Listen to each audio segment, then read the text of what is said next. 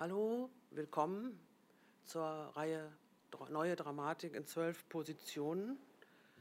Die Reihe ist eine Kooperation des Literaturforums im Brechthaus mit nachkritik.de, unterstützt vom Deutschen Literaturfonds und mein Name ist Esther Slevogt.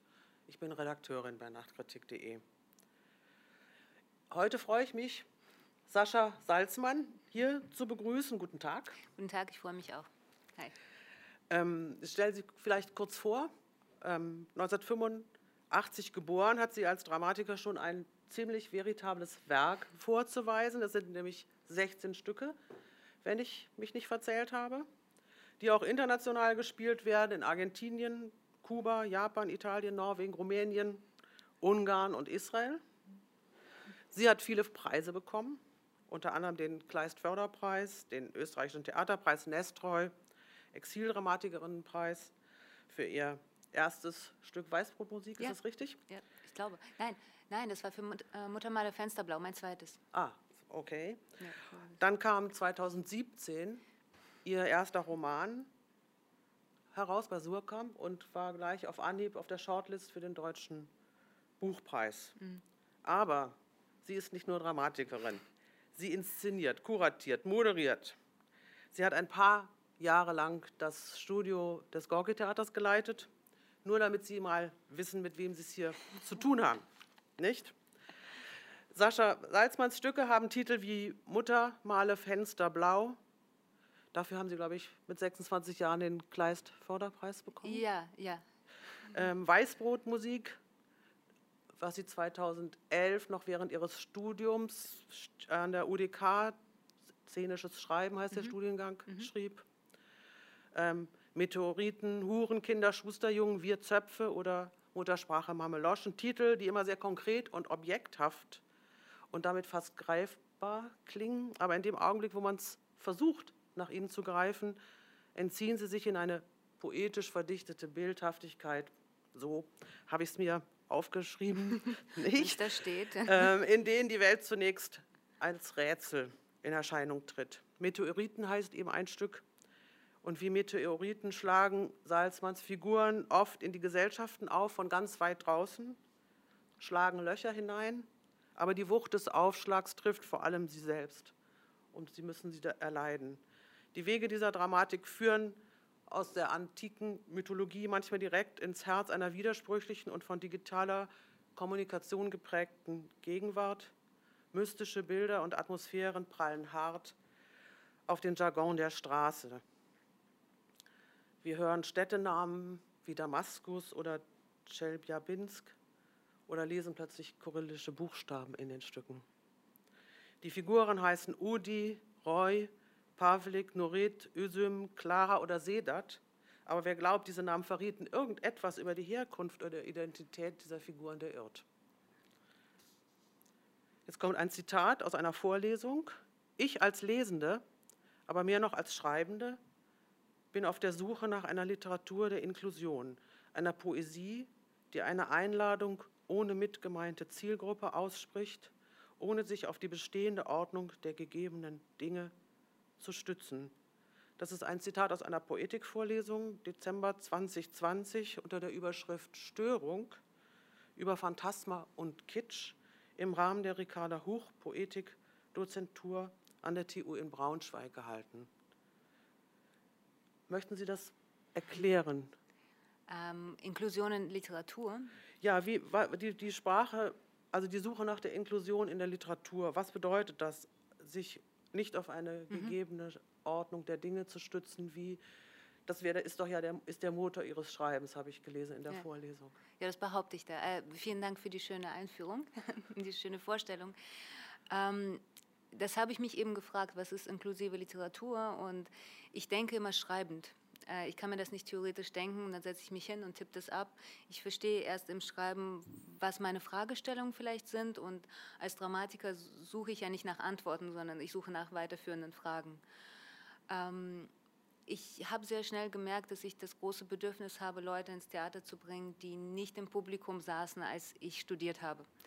Und ich habe mich gefragt, warum sie da sitzen und abgesehen ähm, von dem Offensichtlichen, dass Tickets einen bestimmten Preis haben und nicht jeder und jeder kann sich das leisten, da hinzukommen oder die Infrastruktur, man muss ja auch irgendwie dahin kommen, ähm, fühlen sich ganz viele Leute, ganz viele Leute äh, wie ich und auch meine Familie, auch die älteren Generationen meiner Familie, sich einfach nicht angesprochen von den Plakaten, von den Namen auf den Plakaten, von der Bildsprache. Das ist aber ein unterbewusster Prozess, richtig? Das ist ja nichts, wo Leute sich die Arme verschränken und sagen, ich gehe da nicht hin, weil das ist doof, sondern das ist ein äh, emotionales Momentum. Ähm, man schaut irgendwo drauf und sagt, da, da gehe ich jetzt hin. Ich glaube, das hat was mit mir zu tun oder nicht. Und ähm, ich glaube, das ist ein bisschen ähm, was Zentrales in meiner Arbeit seit dem Studium, dass ich mich gefragt habe, wie kriege ich die Leute ins Theater oder in die Literaturhäuser, ähm, die sich nicht angesprochen gefühlt haben. Und kann ich das wirklich universeller fassen? Also ich meine ja jetzt gar nicht eine bestimmte Peer Group, ich meine nicht das, was man als meine Leute lesen könnte, sondern einfach eine größere Diversität an allem, an, an Alter, an ähm, Hintergründen, an Sprachen, an Denkweisen. Und ähm, ich habe äh, ich, ich, kann ja nur von mir ausgehen, richtig? Äh, ich habe gemerkt, wenn es sehr ähm, anspielungsreich ist, äh, komme ich nicht mit. Das ist so, als würde ich vor Malevich stehen und fragen, wo ist äh, die Paysage? Und ähm, ich habe mich gefragt, kann man denn wirklich, wirklich gute Kunst machen und trotzdem versuchen, nicht mit dem Publikum und mit der Kritik zu flirten? Also den Leuten beweisen, wie viel ich eigentlich kann, wie viel ich gelesen habe, wie viel ich schon gesehen habe. Ähm, und das abzustellen dauert sehr lange.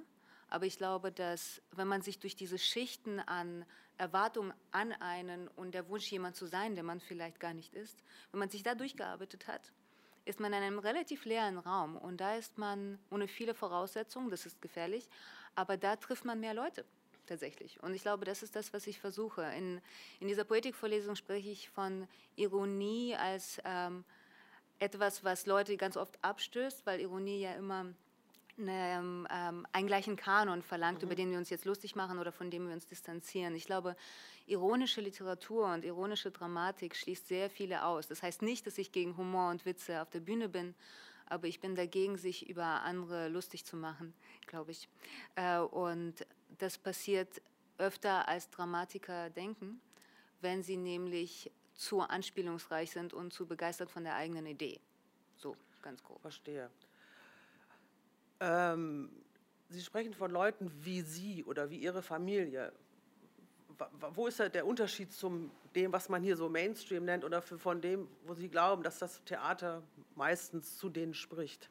Ja, genau. Wer ist das Wir? Das ist ähm, die gute Nachricht ist, dass Wir ist ein ähm, amorphes Wesen und äh, einer permanenten Transition ähm, unterstellt. Es ist, glaube ich, äh, kein, kein festgelegtes ähm, Wir. Ähm, es hat angefangen mit etwas sehr Konkretem ähm, und zwar hat Kresnik damals, als ich in Hannover mit 16 ähm, äh, Praktikum gemacht habe äh, am Schauspielhaus, ähm, Wojciech inszeniert. Äh, und ich, Theater begeistert, ich weiß nicht, wer Kresnik ist, aber ich liebe Wojciech Büchner. Ähm, Wojciech wird gespielt von einem Schauspieler mit einem sehr harten russischen Akzent und er hat dann auch mal eine Gitarre rausgeholt und russische Lieder gesungen. Nur fällt mir das nicht als ein fremdes Moment auf, weil ich finde ja einfach nur die Lieder schön. Ich habe gar nicht darüber nachgedacht, dass das irgendwie was anderes ist als das, was die Leute um mich herum wahrnehmen. Ich fand die Inszenierung fantastisch.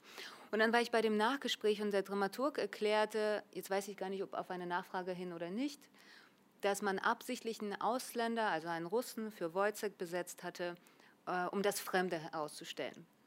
Für jemanden wie mich, der in der Sowjetunion geboren ist, klingt das erstmal, als wäre ich Wojciech per se. Das heißt, ich habe gar keine Chance. Es ist egal, was ich mache, wenn ich da bin, ist das Fremde anwesend. Ich meine, ich war 16.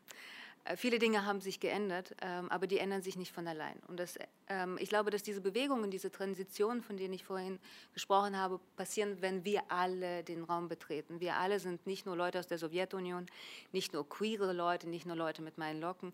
Das sind einfach die, deren Perspektiven nicht stattfanden. Und die sind viel schwieriger zu benennen als diejenigen, deren Perspektiven schon immer seit ähm, Jahrhunderten von Jahren auf deutschen Bühnen gefeiert wurden. Und das hat einfach strukturelle Gründe das, ähm, das ist eher ein polit eine politische Frage, warum ist das so? Das, ist, das hat weder mit Geschmack noch mit ähm, Tradition oder Kultur zu tun. Viele Leute durften einfach nicht.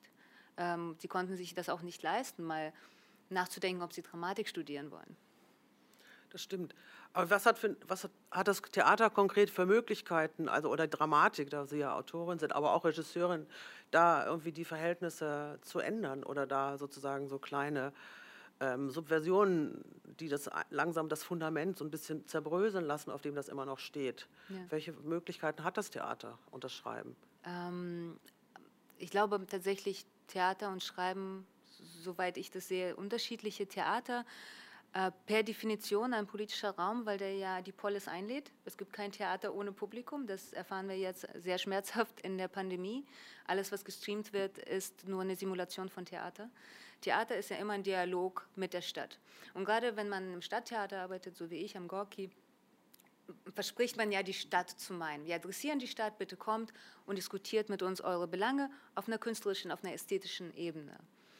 Ähm, gemeint zu sein und eingeladen zu werden in einen öffentlichen Raum, ähm, sich selber bespiegeln zu lassen oder vielleicht bei, eine, bei einem Künstlergespräch danach selber was zu sagen, hat eine enorme Wirkung und ist, sollte selbstverständlich sein, aber das war bis vor kurzem nur für eine kleine Gruppe, äh, zumindest in Deutschland selbstverständlich, dass man sie meint und sie können kommen und sich damit profilieren, dass sie jetzt auch beim Publikumsgespräch was sagen das Moment, dass Leute überhaupt vorkommen als Protagonistinnen ihrer Geschichten, als, äh, als Gesichter auf Plakaten, die in der Stadt äh, plakatiert werden, die geklebt werden, die einfach vorkommen als Normalität.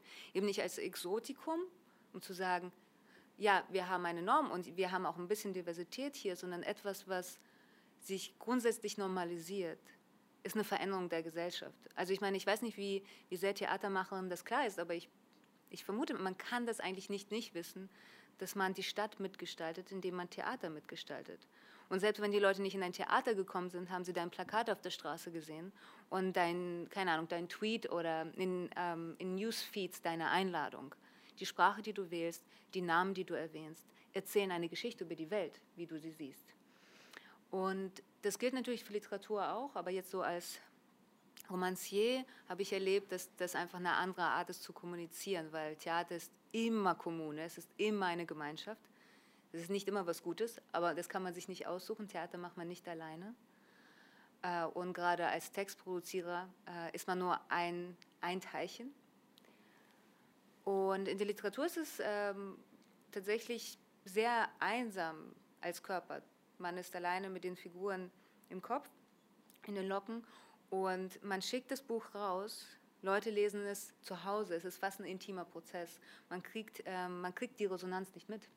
Oder man kriegt sie vielleicht irgendwie in einem Literaturhaus ähm, zu spüren, aber auch da ist es dann ein Publikum. Wie Leute deine Sachen lesen und was sie dabei erleben, wirst du nicht wissen. Das bedeutet nicht, dass es nichts ändert, aber das war ein großes Umstellen für mich von Dramatik zu Prosa. Verstehe, das, kann ich mir gut vorstellen. Ähm, die Frage ist, Sie haben geschrieben, ähm, Sie, Ihr Ziel ist es also, Sie möchten gerne unhintergehbare Figuren ja. erschaffen. Ja. Was heißt das konkret? Also das hat, das, ich mochte das, ich konnte mir auch so ungefähr was darunter vorstellen, aber dann wieder auch nicht. Und da dachte ich mir, da muss ich Sie doch mal fragen, das mal genauer zu erklären. Unhintergehbare Figuren, ja. Ähm, ich habe darüber nachgedacht, welche Figuren des Romans sind für mich genauso wahr wie Freundinnen und Freunde, die mich begleiten und ähm, die mir zur Seite stehen, manchmal auch mit schlechten Ratschlägen. Und mir fällt immer wieder Sula ein von Toni Morrison, so heißt Toni Morrisons zweiter Roman und äh, so heißt auch die Protagonistin. Und Sula ist einfach eine so unmögliche Person. Sie schaut zu, wie ihre Mutter verbrennt. Sie spannt der besten Freundin ihren Mann aus. Sie ähm, bringt die ganze Dorfgemeinschaft gegen sich auf. Und sie ist einer meiner engeren Freundinnen, glaube ich. Und ähm, ich habe mich gefragt, wie das funktioniert. Also was passiert eigentlich in der Literatur, dass jemand sich in meine emotionale DNA einschreibt und mit mir lebt und mir Ratschläge gibt oder sich über mich lustig macht. Mhm. Und ich glaube, dass ich ähm, an eben Büchern wie die von Toni Morrison oder James Baldwin, die Liste ist sehr lang, ja. ähm, versuche zu verstehen, was unhintergehbare Figuren sind. Das heißt Figuren, die du nicht vergessen wirst, die du nicht übersehen kannst. Du bist mit denen nicht einverstanden. Es ist nicht so, dass sie besonders sympathisch sein müssen. Aber sie sind realer als das meiste, was dich umgibt. Ähm, ich bin immer auf der Suche danach. Das heißt nicht, dass ich sie ähm, erreiche, oder treffe in diesem Schreibraum, in den ich mich begebe. Aber ich habe eine Ahnung davon, wie es geht, dahin zu kommen. Und dieser Ahnung spüre ich immer nach. Ich glaube, ganz zentral ist, dass man aufhören muss, den anderen und sich selbst gefallen zu wollen und dann das zu sehen, was vor einem liegt und nicht das, was man vor, vor sich selbst haben möchte, wenn das Sinn ergibt. Also es ist ja, aber die Figuren, die werden ja irgendwann losgelassen. Ja. Und man hat, verliert ja auch die Kontrolle über sie. Gerade im Theater ist das ja irgendwie ganz ähm, naturgegeben. Ja. Da kriegt eine Regie das in die Hand. Mhm. Wie, wie können die das schaffen, unhintergehbar zu bleiben? Können sie mhm. das schaffen? Was geben sie denen mit? Ja, was, was gebe ich denen mit? Ich gebe denen gar nichts mit. Die sind, wenn die gut genug geschaffen sind, brauchen die weder mich noch die, noch die Regieperson. Ähm, hoffentlich ähm, kann die Schauspielerin der Schauspieler mit der Figur. Manche Figuren ähm, können das, glaube ich, weil sie so radikal sind, dass sie auf jede Bühne und in jeden Körper reinpassen. Weil ganz vieles, was wirklich wichtig ist an einer Person, eben nicht an Geschlecht oder sonstige Identitätskategorien gebunden ist. Insofern jeder kann das spielen und jeder kann das inszenieren, aber die Figur bleibt immer die gleiche. Ich glaube, Mutter Courage wird für immer bleiben, völlig egal, was wir machen.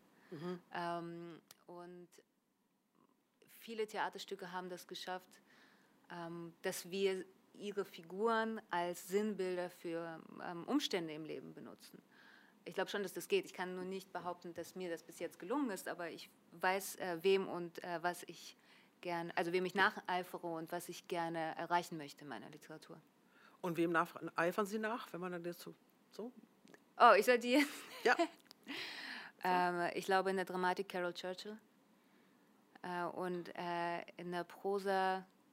Wow, die Liste ist sehr lang. Ähm, ich glaube, wenn ich es geschafft habe, die Radikalität von Toni Morrison auch nur ganz unten an der Fußsohle anzukratzen, ähm, kann ich schon ein bisschen gerade ausschauen und äh, in der Poetik Maria Stepanova. Aber wirklich, ich kann Ihnen eine Stunde lang nur Namen aufzählen von Leuten, denen ich nacheifere. Und übrigens, ich finde das wichtig, ähm, oder beziehungsweise es macht mir sehr viel Spaß, das in, meiner, in, meinem Schreiben auch kenntlich zu machen. Das heißt, Sie finden in meinen Romanen hinten eine Liste von Leuten, die ich gelesen habe. Mhm. Und in meinen Theaterstücken danke ich denen dann einfach, Vorwort oder Nachwort. Ja, ist doch gut.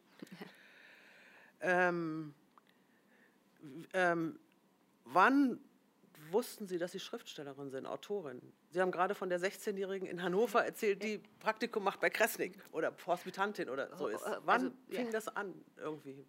Und wieso war es Deutsch? Sie haben ähm, Deutsch ist nicht Ihre Muttersprache nee. gewesen. Sie waren, haben Sie es gerade selber erzählt, in der Sowjetunion geboren. Volograd heißt die Stadt.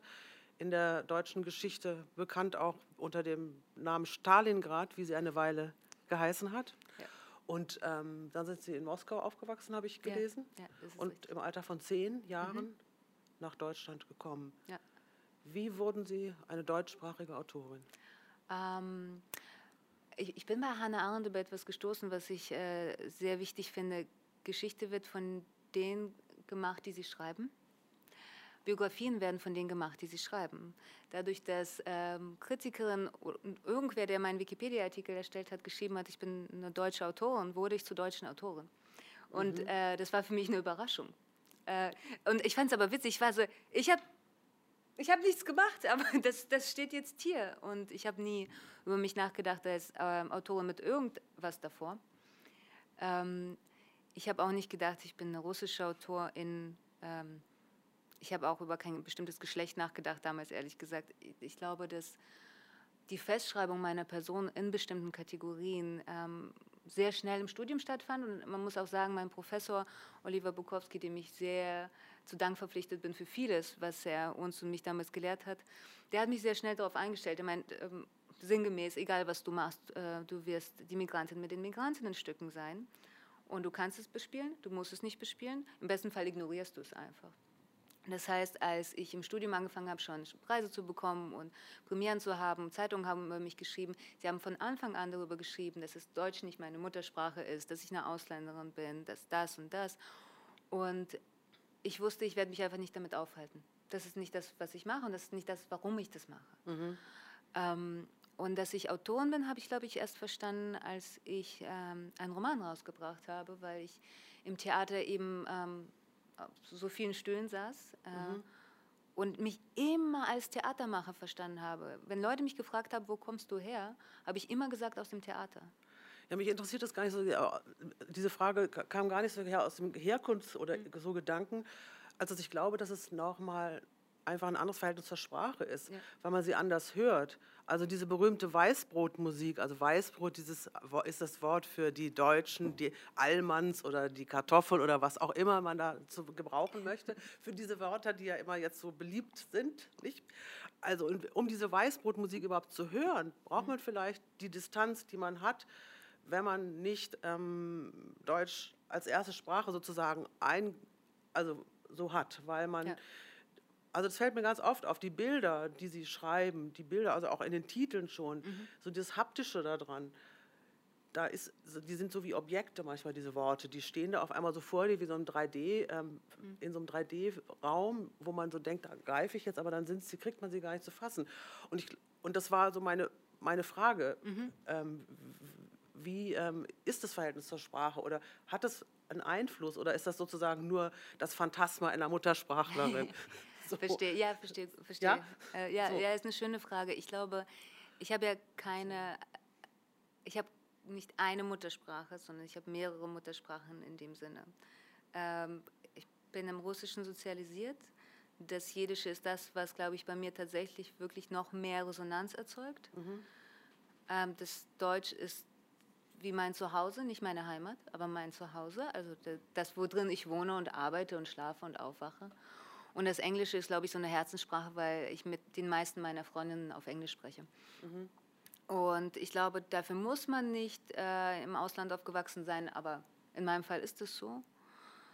Ähm, Olga Radetzkaya, eine Übersetzerin unter anderem von Maria Stepanova, hat in einem Interview etwas sehr Schönes neulich gesagt. Sie meinte, äh, in Gedichten wird man heimatlos, weil die eigene Sprache zur Fremdsprache wird. Und äh, das ist, äh, glaube ich, etwas, was man immer herzustellen versucht, ganz egal, woher man kommt. Man will dem Publikum, der Leserin, die Sprache nochmal neu präsentieren. Vielleicht ist es nicht das einzige Ziel, wenn man eine Geschichte erzählt, aber ich persönlich interessiere mich für Texte, die was von Sprache wollen. Mhm. Ich glaube, dass Sprache viel mehr kann als ihr Inhalt. Ähm, ich glaube, dass Rhythmus und Klang viel mehr triggern und bewegen können, als wenn ich ein, eine gute Pointe setzen kann.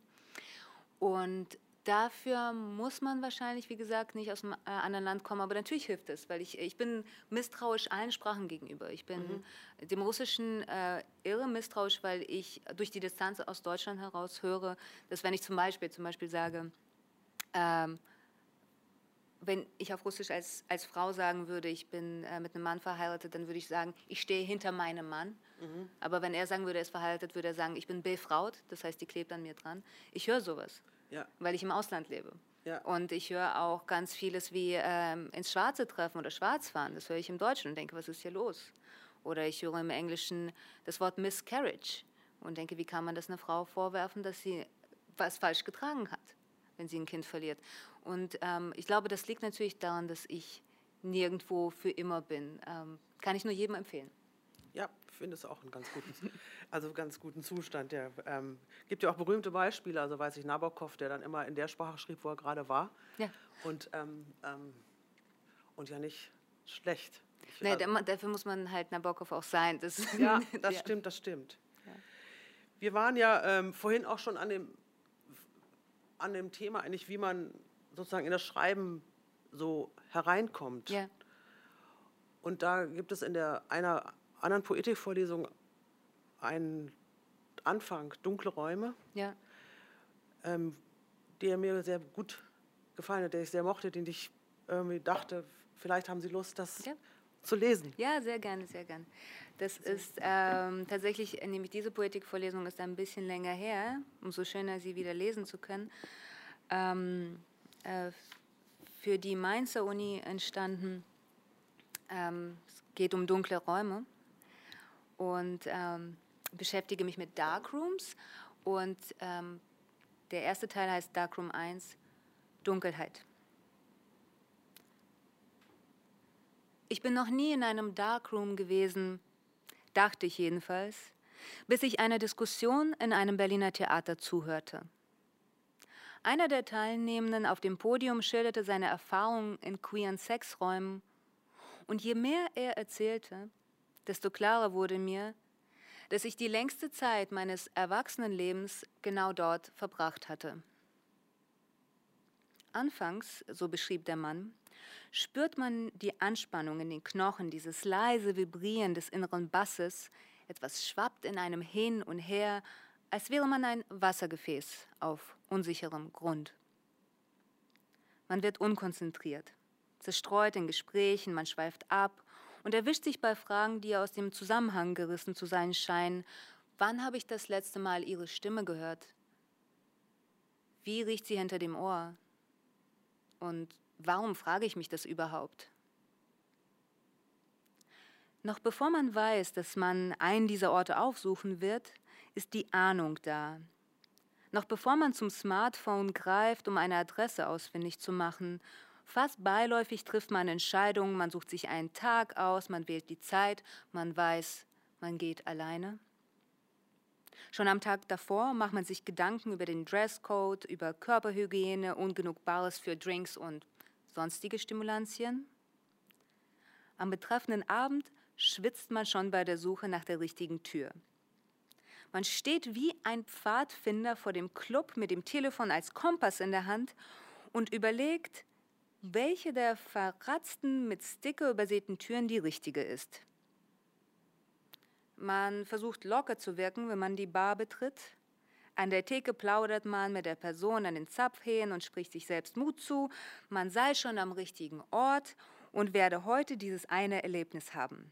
Heute steht nämlich Kontrollverlust auf der Tagesordnung. Den Blick auf die Partyfotos an den Wänden gerichtet, malt man sich schon aus, wie man nach Stunden wieder durch die verratzte Tür hinausschwanken wird, in den Tag oder in die Nacht.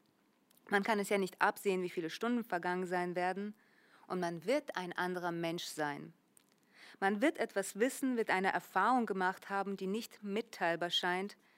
Dennoch wird man im Freundeskreis davon zu erzählen versuchen, man wird von einem Kopfsprung ins Dunkel sprechen. Man formuliert in Ellipsen, die andeutungsvollen Blicke erledigen den Rest. Aber das ist später. In der Gegenwart konzentriert man sich auf das Gefühl der Orientierungslosigkeit. Die Partyfotos an der Wand zeugen von einer geilen Zeit, die andere hatten. Wird man auch zu den Glücklichen gehören?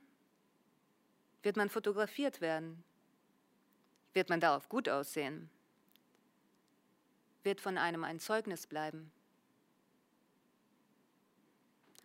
Halb in Trance verlässt man die Theke der Bar, in der man so lange getrunken hat, bis man sich selbst glaubt, dass man am richtigen Ort ist, dass man selbst richtig an dem Ort ist, und dann steigt man hinunter in den Keller. Zuerst glaubt man, die Dinge unter Kontrolle zu haben. Man hält sich mit der schweißigen Hand am Geländer der Treppe fest. Man legt immer mehr Kleidungsstücke ab. Man versucht nicht über die Beschaffenheit des eigenen Körpers nachzudenken, den flachen Hintern, die Krampfadern in den Waden. Man hofft, alle anderen seien auch nicht besser ausgestattet als man selbst und gleichzeitig, dass sie Traumwesen ähneln. Wesen viel besser als man selbst, die einen aber trotzdem wollen. Die Angst, auf das Unbekannte zu treffen und mit dem Unbekannten Dinge zu tun, ohne die Regeln zu kennen, lässt das Blut schneller zirkulieren. Die Wunschvorstellung scheint paradox. Man will das Unbekannte, aber so, wie man es sich erträumt hat, also vorher denken konnte. Und das ist so ziemlich alles, was ich über das Schreiben weiß. Zuerst stehe ich in der Küche herum, wie in einer Bar an der Theke und mache mir Kaffee, trinke Wasser, schaue die Teesorten durch, streife ratlos am Bücherregal vorbei, versuche mich von den Buchrücken nicht irritieren zu lassen, Bachmann, Kinski, Zellern. In mir braut sich etwas zusammen, ein Drang, dem ich nachgeben will, aber wie, wenn ich noch nicht einmal ein erstes Wort, ein Bild für das habe, was mich umtreibt. Wenn ich endlich in meinem Arbeitszimmer am Schreibtisch sitze und anfange, in meine Tastatur zu tippen, ratlos, tastend, denke ich schon daran, wie ich am Abend meiner Freundin von einem Sprung ins Dunkeln erzählen werde. Von der geilsten Erfahrung überhaupt. Zum Teil wird es auch stimmen, dass ich an jenem Morgen ins Dunkeln sprang, aber ich wusste auch ganz genau, ich muss eine Poetikvorlesung schreiben. Ich stelle mir vor, wie ich erzählen werde, ich habe nicht gewusst, wohin ich muss, aber ich wusste, ich muss an den Schreibtisch. Das Vibrieren in den Knochen hatte mich gezogen, aber vor allem der Abgabedruck. Ich werde behaupten, dass ich mich vollständig hingegeben habe und verheimlichen, dass ich mich an Gedichtbänden klammerte, die um mich herum postiert waren, an Texten von anderen, von Brodsky, von Baldwin, von Preciado, in der Hoffnung, dass sie mir wie eine Kompassnadel die Richtung weisen. Immer wieder griff ich nach der Wasserflasche und der Kaffeetasse, also um mich herum alles, was stimuliert. Irgendwann, nach mühsamen Versuchen, mich zu entspannen, nach mehrmaligen Fluchten hinaus auf den Balkon, nach massiven Attacken von Selbstzweifeln und dem Bedürfnis, alles hinschmeißen zu wollen, weil ich glaube, am falschen Ort zu sein, führen meine Figuren mich durch den Darkroom des Erzählens zu Räumen voller welkem Fleisch, und tauben Gliedern in den Ecken. Statt über die strammen Schenkel einer vitalen Bestsellergeschichte streichle ich über die schlaffe Haut der zerfallenen Sowjetunion und kann mich nicht wegdrehen. Wir beide haben eine Verabredung, das merke ich daran, dass ich mich von jetzt an nicht mehr an den Schreibtisch zwingen muss dass ich erst nach Stunden aufschaue und nicht weiß, was da steht? Ich erinnere mich noch, dass ich eigentlich etwas über Marseille schreiben wollte oder Palermo, aber nichts davon hat mich erregt. Und auch wenn ich mich nackt fühle in dieser scheinbar unerwarteten Verabredung, das Gepäck, das ich über Jahre angehäuft habe, bin ich vor der Tür nicht losgeworden. Ich beginne zu ahnen, auf dem Grund des Kaninchenbaus werde ich mir selbst begegnen und das überbelichtete Foto, das davon im Dunkeln geschossen werden wird, zeigt gelbliche Augäpfel und dunkle Adern um die Schläfen. Es wird eher ein Snapshot von Nan Golden sein als ein Porträt von Helmut Newton. Aber man kann sich nicht herbeiwünschen, was einen die Kontrolle verlieren lässt. Oder doch? Dankeschön. Gerne. Ja, was mir eben, ich eben daran mag, ist irgendwie ist das eigene Begehren dem, dem Schreiben gegenüber und wie das dann aufprallt sozusagen auf die Realitäten, mit denen man sich dann, deren Medium man dann ja irgendwie wird am ja. Ende und wo man, wenn man sich darauf einlässt, wenn man dann die Kontrolle abgibt an den Stoff. Ja. So, und das fand ich sehr schön beschrieben und ähm, auch, auch das erotische Verhältnis zum Schreiben, mhm, ja. was da irgendwie so zum Ausdruck kommt, so auch die Grenz, also die Grenzen auszutesten. Das, ja, dachte ich, das wär, wollte ich gerne, dass ich es mal danke, lesen ja, und danke, dass ich es lesen durfte. Und bedanke mich herzlich dafür.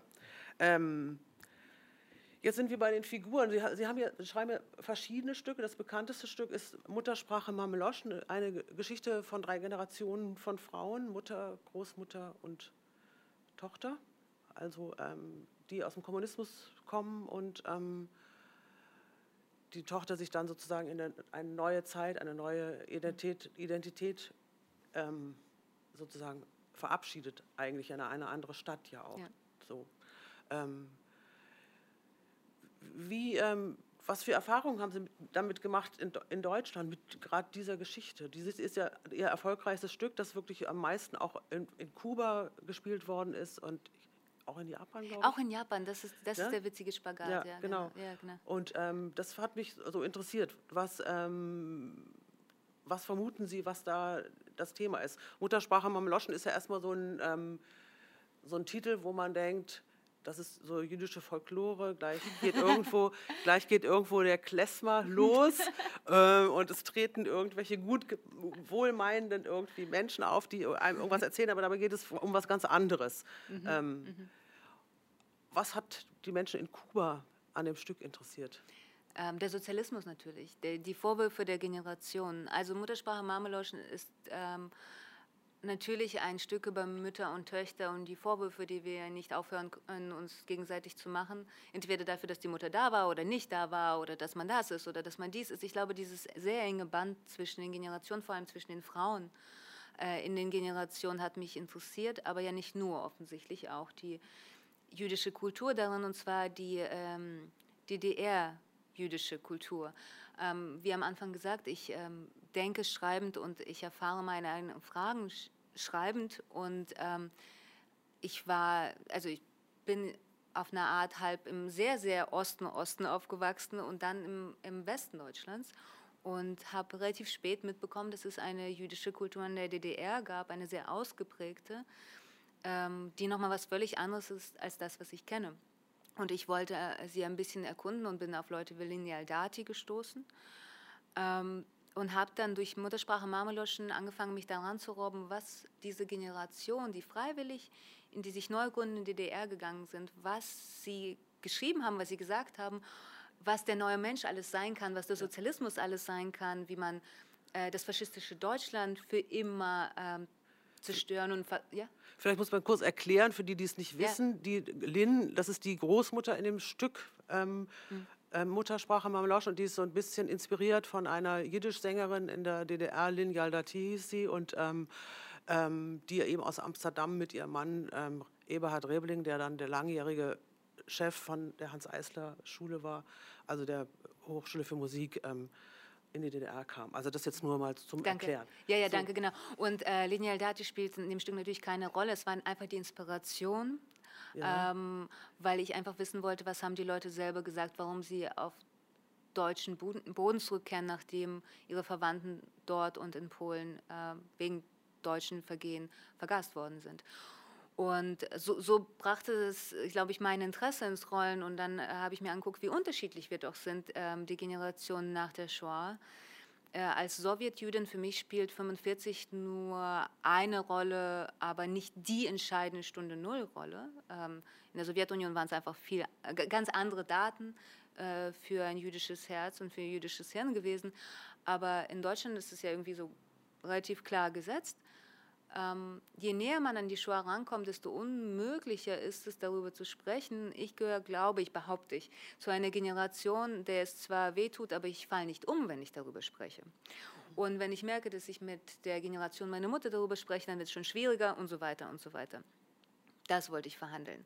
Ein urdeutscher Stoff, vielleicht ein jüdischer Stoff auch, aber dass dieses Stück in 20 Ländern gespielt wird, hat für mich erstmal keinen Sinn gemacht, außer dass ich dachte, es ist konventionell genug geschrieben. Und äh, ich meine, nicht konventionell ist keine Bewertung. Ich glaube, es ist nachvollziehbar genug geschrieben, mhm. so dass es ähm, sowohl in den USA als auch in Kuba als auch in Japan funktioniert. Aber ähm, ich glaube, dass, also ich, ich saß in Havanna in diesem Theater und habe gesehen, wie die Leute heulen und ich habe erst da verstanden, die haben ja eine ähnliche Geschichte. Sozialismus ist ja jetzt nicht nur DDR oder Sowjetunion, und der Vorwurf zwischen den Generationen, das System, das du unterstützt hast, unter, ähm, zerstört mein Leben, ist auch nicht nur auf den Sozialismus ähm, ähm einzuengen. Ähm, und ich glaube, dass ähm, das, was das Stück erfolgreich macht, apropos, auch die Witze da drin. Ich glaube, mhm. das Stück ist komisch und äh, die Leute gehen ja auch in Unterhaltungsprogramme, um ein bisschen loszulassen. Und ich glaube auch, dass äh, wir alle haben eine Mutter. Vielleicht sind wir nicht alle aus dem Sozialismus und wir sind nicht alle jüdisch, aber alle, wirklich alle kennen Dialoge mit der Mutter, äh, wo man glaubt, ich, äh, wir kommen aus unterschiedlichen Zeiten, wir kommen aus unterschiedlichen Welten und ich möchte dich so gern verstehen. Ich weiß aber, das geht nicht. Ich weiß nicht, ob es so etwas wie universelle Themen gibt, aber ich glaube, das ist... Ähm, dass gerade dieses Stück funktioniert hat, nicht um, also bedeutet nicht, dass es mein bestes Stück ist. Ja, ähm, aber diese jüdische Identitätsfrage wird da ja am explizitesten ja. verhandelt von ihren, allen ihren Texten, die ja. ich kenne zumindest. Ja. Gleichzeitig sind Sie ja Mitinitiatorin am Gorke-Theater der radikalen jüdischen Kulturtage gewesen, die mit dem Schlachtruf an den Staat gegen desintegriert euch und sich sozusagen auflehnte gegen diese ähm, ja, Rolle die Juden in, in, in, der deutschen Identitätskonstruktion spielen und da irgendwie einen Ausstieg versucht haben. Ja. Ähm, ja. Wie passt das zusammen? Ja, der Ausstieg kann nur ein permanenter sein. Ja. ähm, ich musste Marmeloschen schreiben, um zu verstehen, ähm, was ich von meiner jüdischen Kultur will. ähm, jüdische Kultur ist wie ein Angebot. Das ist ein äh, Delikatessenladen. Ähm, die wenigsten nehmen wirklich alles mit. Ähm, ich bin überzeugter Atheist. Ich ähm, weiß nur ungefähr, wo die Synagoge steht. Ähm, ich ähm, kann nur bedingt ähm, Jiddisch verstehen und überhaupt gar kein Hebräisch. Das heißt, ich musste es mir sehr erarbeiten, was ich von meiner jüdischen Kultur will. Und ich, äh, das Tolle an jüdischer Kultur ist, es gibt diese Option, gar nichts von ihr zu wollen. Auch das wäre total okay. Ähm, und dann habe ich aber gemerkt, dass äh, ich mittlerweile angekündigt werde als jüdische Autorin und die jüdische Autorin, und wenn es in meinen Stücken überhaupt keine Rolle spielt, wurde trotzdem erwähnt, dass die jüdische Autorin irgendwas Echt, geschrieben ja? hat. Ja. Und das hat mich stutzig gemacht, also nicht sehr überrascht, aber natürlich hat mich das geärgert. Ähm, und ähm, ich arbeitete da schon mit Max Scholleck eine Weile zusammen und wir tauschen uns einfach aus über unsere Erfahrung, dass er eben der jüdische Lyriker ist, egal was er macht. Dass der der jüdische Lyriker, haben wir heute schon jüdisch gesagt. Und wir haben uns gefragt, wie können wir eigentlich aussteigen aus sowas? Nur durch Schlachtrufe. Ähm, einfach aus der Hintertür werden wir nicht rausschleichen können. Kein Mensch lässt uns raus. Ähm, ich glaube, dass das Ganze an einem Theater stattfand, im Gorki-Theater im Studio Ja, bedingte die radikale Form, dass wir sagten, äh, das ist die Desintegration der Juden, äh, aber alle sind eingeladen, äh, zu gucken zu kommen, sogar Deutsche. Ähm, dieses konfrontative Wir und Ihr, das wir aufgemacht haben, war natürlich eine dramatische Zuspitzung, die sehr gut funktioniert hat in einem künstlerischen Rahmen, die in einem politischen Rahmen ganz anders formuliert werden müsste. Ähm, aber die hat zu gut funktioniert. Wir haben ja wie ein Pre-Enactment versucht und haben behauptet, wir sind desintegrierte Juden, wir tanzen nicht mehr für Deutsche. Und da kamen ganz viele Deutsche, um das zu sehen. ähm, ja, das, ist, das Verhältnis ist so neurotisch, wäre mal meine These, da gibt es kein Entkommen, außer sich irgendwie zu verweigern. Jede These provoziert nur sozusagen die nächste Runde in diesem mhm. Spiel, eröffnet sie, ja. glaube ich, ist irgendwie so meine, mein Gefühl dafür. Ja, ich, ich, so, ähm, man muss halt Lust an der Provokation mitbringen, weil ich glaube, ja. es gibt doch eine Veränderung und dadurch ähm, das durch Migrationsbewegungen weil ähm, meine Generation der Jüdinnen und Juden in Deutschland ähm, einfach von USA über arabische Länder und Asien in die Sowjetunion in mhm. Deutschland gemeinsam eine Bespuche bildet. Und das ist eine neue Situation. Also ich traf auf jemanden wie Daniel Kahn, einen US-amerikanischen Juden, auf ähm, diverse misrachische Juden für das Festival, äh, Max als deutscher Jude, ich mit meiner Rote Armee-Background, quasi, also wortwörtlich, mein, mein Urgroßvater, nachdem ich benannt bin, hat die Scharfschützen von Stalingrad zusammengepflegt. Wir kamen alle zusammen in Berlin und das ist eine neue Situation, daraus wollten wir was machen. Mhm. Ähm, weil ich gemerkt habe, oh, wir alle denken völlig unterschiedliches über unsere Kultur, das ist doch produktiv. Eigentlich, ist es ja auch eigentlich. Ja, deswegen sollten wir alle in einen Raum und damit was machen. Und so waren die äh, Kongresse, der Desintegrationskongress, die radikalen jüdischen Kulturtage und es geht ja auch weiter. Ähm, ich glaube aber jetzt zu, zurück zu dem Gedanken, man kommt aus diesem neurotischen Verhältnis gar nicht raus. Ich habe ja das Gefühl, es ist so wie ein Tango, in dem wir so verhackt sind und wir, es ist irgendwie sehr schwer, da nicht mitzutanzen. Ähm, Hannah Arendt ist jemand, die mir sehr hilft, wenn ich versuche, mich selber einzunorden in diesem neurotischen Verhältnis. Und sie hat in Wir Flüchtlinge ja schon, was, 43 mhm. geschrieben, wir haben eigentlich nur zwei Möglichkeiten. Wir können die Assimilierten sein oder die Paria also die stolzen anderen. Und ich wusste, dass äh, Assimilation nicht in Frage kommt. Ähm, ich glaube, dass Assimilation per se ins Verderben führt, ganz egal, wie sehr man sich anstrengt. Und ähm, der selbstbewusste Paria mündete halt dann auch in diesem Desintegriert euch. Ja.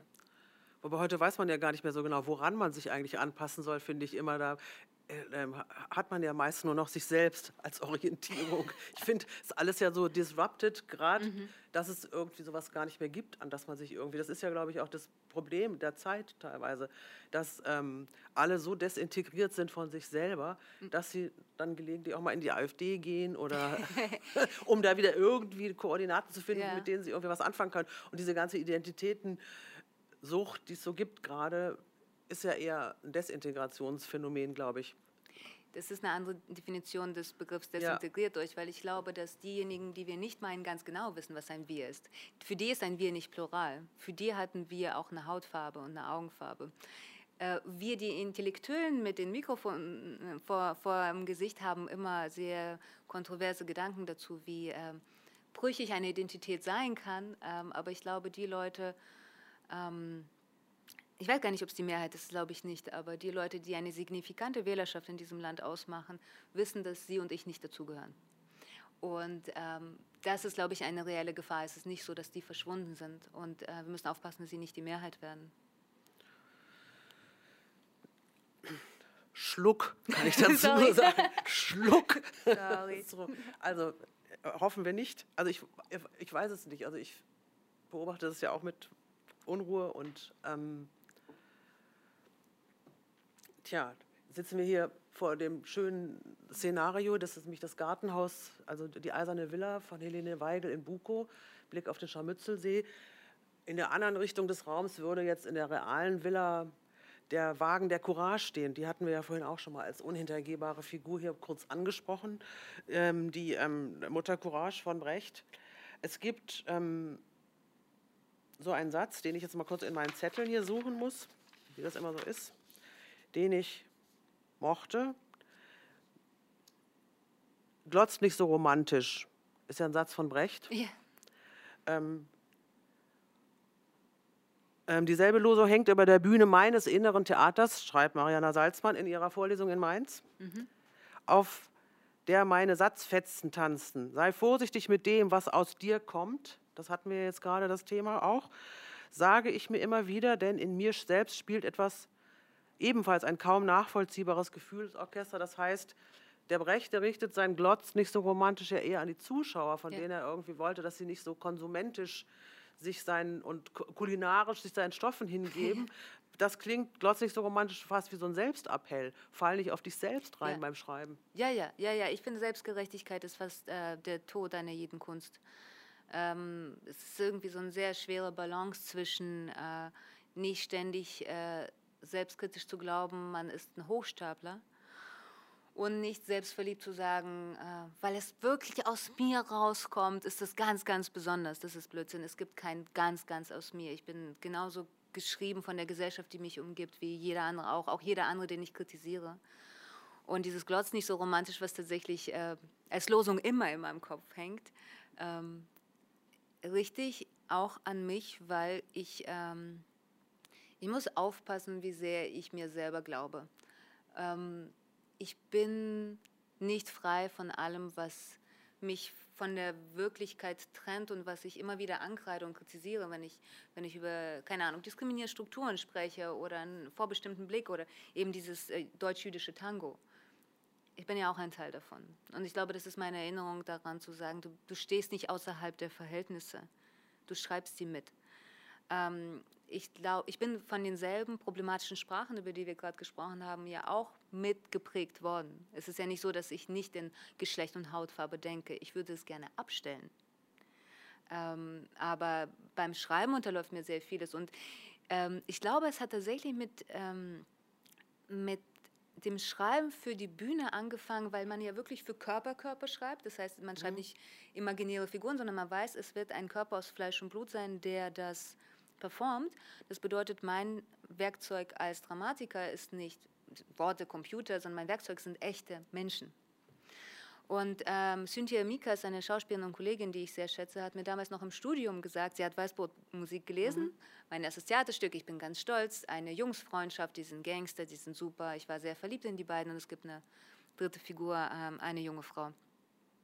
Und Cynthia hat mich damals gefragt, äh, und welchen der drei würdest du gerne spielen? Und ich wusste, ich würde gerne die Jungs spielen. Und ich glaube, das hat was in mir ins Rollen gebracht.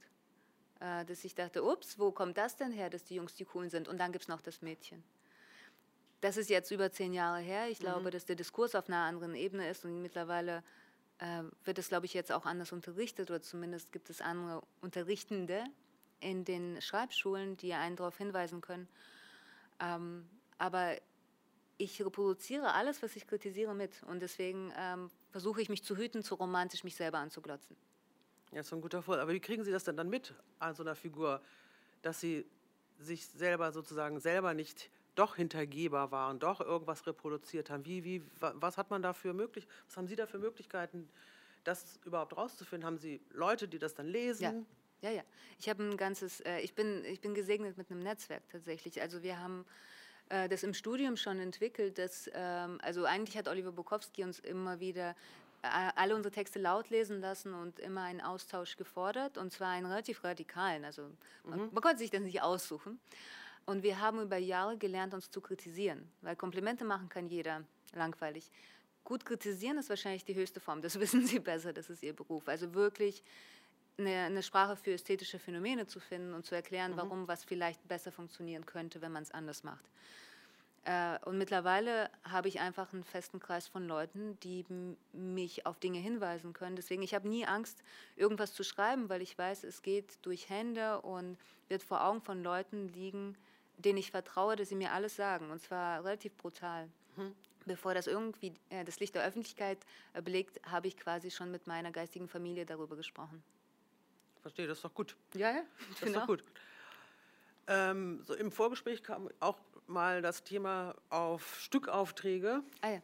Und ähm, da haben Sie die Geschichte erzählt, über, also wie, wie es kam, verstehen Sie den Dschihadismus in acht Schritten. Ja. Mhm.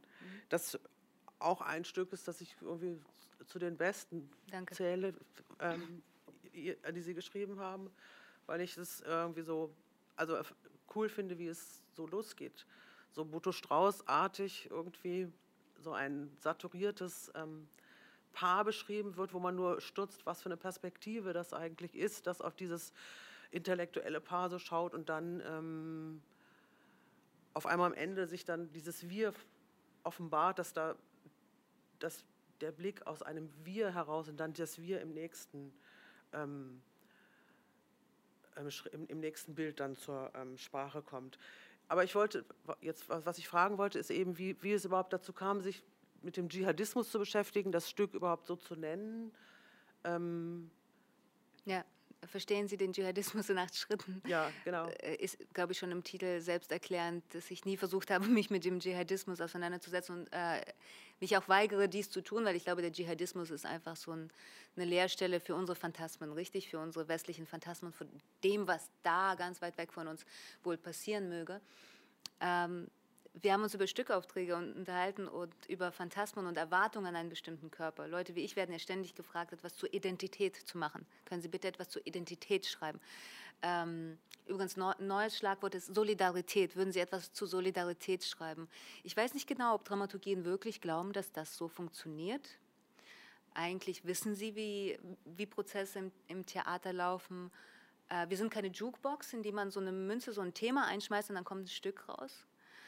Ähm, aber gerade ähm, als ich äh, ich, ich war, das war 2014, 15, 16, da war das Thema modisch, dass äh, junge Frauen in den Dschihad ziehen, Deutsche. Und wirklich mehrere deutsche Bühnen und große, tolle Bühnen haben mich gefragt, ob ich was zum Dschihadismus schreiben würde, namentlich zu diesen Frauen. Ist das nicht aufregend? Ist das nicht auch ein bisschen anzüglich? Was machen die da? Und ich fand das Interesse daran dermaßen abstoßend. Äh, und auch, dass man mir das also vorschlägt, als wäre das irgendein Thema, was ja per se mich interessieren sollte, ähm, hat mich das natürlich sehr nachdenklich gemacht. Und dann ähm, hat das Haus, in dem ich damals Hausautor war, das Gorki, gefragt, äh, sag mal, was treibt dich denn gerade um? Und, ähm, und ich meinte, Gewalt und warum alle von mir was zu Dschihadismus hören wollen. Und so ist äh, dieses Stück entstanden, äh, wo es tatsächlich um sehr unterschiedliche Gewaltkonstellationen geht. Ähm, und unter anderem mit unserer Vorstellung davon, was wohl Dschihadisten sein könnten oder äh, ob sie wohl unter uns sind. Es gab ja so eine Zeit, wo äh, uns die Medien die ganze Zeit das Gefühl gehabt haben, der Mann am Nebentisch könnte jetzt gleich in die Luft gehen. Wir haben heute signifikant andere Probleme und das finde ich ganz interessant, wie so existenzielle Themen auch eine Mode sind. Der Dschihadist in mir. Der Dschihadist in mir. Aber jedenfalls gibt es da auch ein Stück, ja. was dieses berühmte Wir ja. da zu der Gesellschaft oder überhaupt spricht. Ja. Und wenn Sie Lust hätten, das zu lesen, ja, fände ich gern. das gut. Ja, sehr gerne. Es ist tatsächlich auch äh, für mich ähm, das Herz des Stücks. Es sind natürlich ähm, acht Schritte zum Dschihadismus, das ist Schritt zwei und ich lese tatsächlich nur zwei Seiten, weil sonst ufert das aus. Das ist der Schluss des Kapitels. Wir. Dich stabilisieren Dinge. in deiner Wohnung, in deinen Cafés, die Gegenstände auf den Tischen, an den Wänden, an den Decken. Sie bilden Vierecke um dich herum, sie bilden Rahmen. Du hältst dich fest an den Balken, die immer näher kommen und verstehst nicht, nichts hält dich mehr als Leere, nur das Nichts umarmt dich ganz aber du willst so viel. Du willst einen vollen Einkaufsbrustkorb und die Colliers und die Freunde und die Jobs und geliebt werden, geliebt werden, geliebt werden. Du willst das Grauen des Krieges auf deinem Very Smartphone. Du willst den Staub der Wüste in hoher Auflösung. Du willst uns leiden sehen und deinen Kopf schütteln. Du willst Theaterstücke, die deine Fragen beantworten, die an deine Realität herankommen. Du glaubst, du kannst sie dich hier abholen für ein paar Euro in einen sicheren Räumen sitzen und alles verstehen. Ein bisschen grausam, aber vor allem wahr. Dort, dort kommen wir besonders groß raus und sympathisch. Du fühlst mit uns mit. Das ist, was du willst. Empathie ist eine große Errungenschaft und an der wirst du gerichtet werden. Erzähl nicht, es gibt kein Gut und Böse, du wirst etwas anderes sagen, wenn wir vor dir stehen. Auch du denkst in richtig und falsch und würdest uns vernichten, wenn du könntest. Aber lässt es andere für dich erledigen, während du auf dein Very Smart Phone schaust und deine Gebote auf eBay checkst und deine Posts auf Facebook und Insta und schreibst eine Mail, konnte diesen Monat leider nicht in der Flüchtlingsunterkunft vorbeikommen, aber bald mal wieder. Und nebenbei checkst du Nachrichten und siehst uns. Und siehst uns. Und siehst uns. Und wir grinsen dir zu, wir zwinkern dir zu und eine Schlinge zieht sich um deinen Hals, du kriegst keine Luft mehr, kriegst Pipi in die Augen und stammelst von Diversität, Komplexität, Identität, Dialektik, Konsens, Dissens, Zins und die unerträgliche Leichtigkeit der Selbstfindung in vorn die Gefühlszustände in Farbspektren einordnen. Schiebe dir heute einen orangen Stein in die Hosentasche und spaziere damit durch den Tag. Du glaubst, dein Ich ist das Zentrum des Universums, die Achse des Guten? Der erste Buchstabe im Alphabet? Wenn man dir diese Achse nimmt, die Wirbelsäule aus dem Alphabet schneidet, hast du endlich die ganz große existenzielle Erfahrung, nach der du so lange auf deinen Gangbang-Partys gesucht hast. Du sagst, Gesellschaft ist, wenn es immer weitergeht, und wir sagen, es hört hiermit auf. Uns hat es schon immer gegeben, unter dir, über dir. Wir sind du. Wir waren in deinen Kolonien, in deinen Fremdenlegionen, in deinen Kriegen. Hast du uns Helden genannt. Wir sind immer mehrere. Unsere Biografien sind eins und viele Körper tragen eine Geschichte. Wir sind die Auferstehung eines Mythos, der so alt ist wie die Welt. Und ab jetzt bauen wir unsere eigenen Pyramiden. Dankeschön. Gerne. Da höre ich ja dann trotzdem so ein bisschen so vorwärts und nicht vergessen. Ne? Wohin, dam, ne? dam, dam. Ne? So, also so ein bisschen, sagen wir mal, so das Proletariat irgendwie oder so eine, also sagen wir mal, so ein Echo des alten Proletariatbegriffs, so, so, ähm, ist da ja schon auch enthalten in diesem Wir dachte ich. Das ist sehr schön, dass ihr das denkt. Das finde ich sehr gut. So. Ich meine, ich äh, beziehe mich tatsächlich äh, direkt der, im letzten Zitat auf Kendrick Lamar, der mhm. auch ein großes Vorbild ist. Äh, Building Our Own Pyramids ist einfach äh, etwas, was er rappt. Und auch er rappt äh, No More Discriminating the Poor. Also ich, ich glaube sehr daran, dass das durchrhythmisierte, das äh, Spoken Word, die Hip-Hop-Momente sehr viel mit dem heutigen Proletariat oder zumindest mit dem antikapitalistischen Denken zu tun haben könnten. Ja, wobei bei dem Hip-Hop das ja manchmal so ein bisschen überkippt, finde ich, in so einen Vulgärkapitalismus, der mir dann auch wieder nicht den sympathisch ist. So, den gibt es auch. Ne? Aber für den steht Kendrick Lamar nicht. In Ordnung, da können wir uns, glaube ich, darauf einigen. So, ne, das ist nur vielleicht manchmal nicht so gut auseinanderzuhalten. Ähm, die, diese ganze Dekonstruktion von Zuschreibungen mhm. und von ähm, Phantasmen, Identitätskategorien und so weiter haben Sie ja besonders in Ihrem, zugespitzt nochmal in Ihrem Roman außer sich. Mhm. Mhm.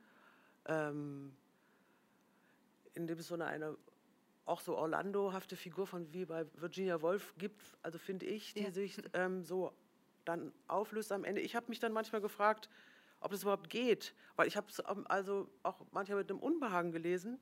Also so weiter, es, sich, ich habe es schon auch als eine Art von Auslöschungsfantasie erlebt mhm. teilweise und habe mich dann gefragt, Ähm, geht es überhaupt, dass man sich aus allen Zuschreibungen herausschreiben kann? Ist es nicht, das ist zwar eine Utopie, um sich selbst zu erschaffen vielleicht, mhm. aber gleichzeitig verschwindet man vielleicht auch tatsächlich und ist nicht wieder aufzufinden. Und ist es nicht irgendwie auch, also wenn man hier ist, sichtbar zu sein, auch jüdisch zu sein und hier dann diese Auflösungsfantasie zu haben, das habe ich irgendwie also sehr ambivalent empfunden mhm. und mir dann irgendwie so Sorgen gemacht, ob ja, wie weit das gewollt ist, diese, der Gedanke. Mhm. So. Ja, interessant, weil ich nicht von Auslöschung, sondern Auflösung sprechen würde. Ja. Ähm, das ist natürlich eine gute Frage. Ali, mein Protagonist, der noch als Protagonistin anfängt, mhm. äh, ist tatsächlich so eine Art Orlando-Figur. Ähm, man könnte wahrscheinlich auch sagen, ein alter Ego von mir. Ich habe als Frau angefangen und jetzt bin ich irgendwas. Mhm. Ähm, mich hat tatsächlich interessiert, ähm, wie weit man das treiben kann, dass weder Geschlecht noch Nationalität noch Muttersprache mich bedingt. Ich habe ähm, Ali geschrieben als eine Figur, die sagt, mir ist alles egal, ich gehe nach Istanbul, eine Stadt, die nichts mit mir zu tun hat und werde das, was ich mir ausdenke, was ich bin und bin natürlich sehr schnell an meine Grenzen gestoßen, weil so funktioniert diese Sache nicht. Und insofern musste ich Die Geschichte kehrt ja dann erstmal richtig massiv zurück. 100 Jahre zurück. Ja, genau. Genau, genau. Weil so. ich dachte, Ali, ähm, du kannst machen, was du willst, aber erstmal müssen wir gucken, wo du herkommst. Wenn du weiterkommen willst, musst du wissen, was hinter dir liegt. Wird nicht anders gehen, sonst steckst du fest. Und dann fangen wir an mit einer relativ klassischen 100-jährigen jüdischen Geschichte. Ähm, und wissen Sie, das ist, glaube ich, das, was mir dann so aufgefallen ist. Ich kann mir das leisten zu sagen, ich bin non-binär und was ist schon jüdisch, weil ich dafür nicht verfolgt werde. Vielleicht bin ich nicht ganz gleichgestellt, aber das ist nicht vergleichbar mhm. mit dem, was meine Vorfahren erleben mussten, die sehr klar wussten, was sie sind. Ihre Identitäten waren einzementiert. Sie waren Juden, sie wurden als Juden verfolgt. Sie waren Ärzte und als Ärzte oder jüdische Ärzte wurden sie 53 geschasst, als Stalin gestorben ist. Ähm, und es gab diverse politische Umstände, die sie zu dem gemacht haben, was, als was sie leben mussten. Und äh, meine fluide Identität, die ich für mich als Person äh, herausnehme ähm, und für Ali als Figur, ähm, hat was mit unserer Zeit zu tun. Mhm.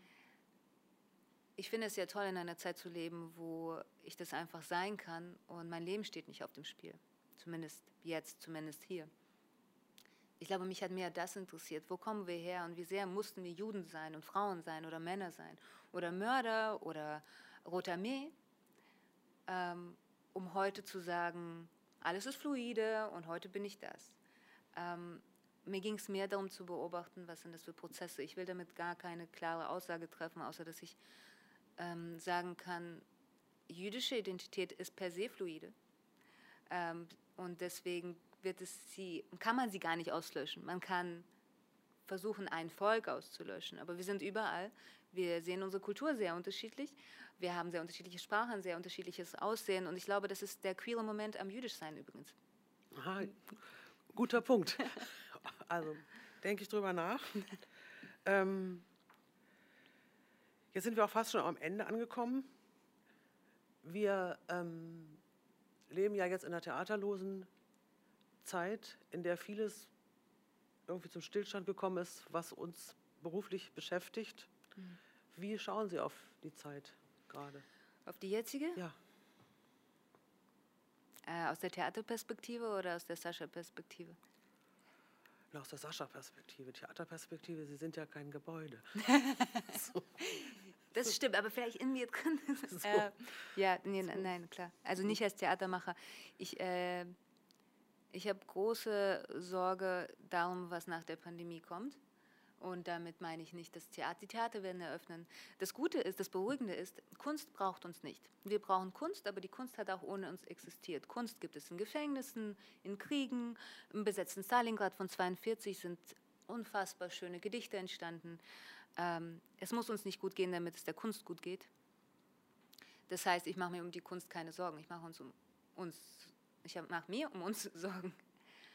Ähm, Sie kennen doch diesen traurigen Witz, treffen sich zwei Juden Anfang der 30er in Berlin und der eine sagt, wir müssen fahren und der andere sagt, es ging uns noch nie so gut wie jetzt. beide haben recht. Ähm, es geht uns gerade so gut wie niemals zuvor. Jemand wie ich hatte noch nie so viele Menschenrechte, konnte noch nie so frei leben. Aber das ist keine gute Nachricht, weil wir einen Backlash erleben werden und der hat ja schon angefangen, der uns alle betreffen wird. Und die Pandemie wird das Ganze beschleunigen. Ähm, das ist jetzt nicht die erste Pandemie, die äh, unsere Spezies erlebt und es sah danach nie gut aus. Es gab danach eigentlich immer Umstürze. Insofern, ich würde gerne an, einer, an einem äh, glücklicheren Punkt unser Gespräch beenden, aber ich glaube, ich bin enorm pessimistisch, was die Zukunft angeht.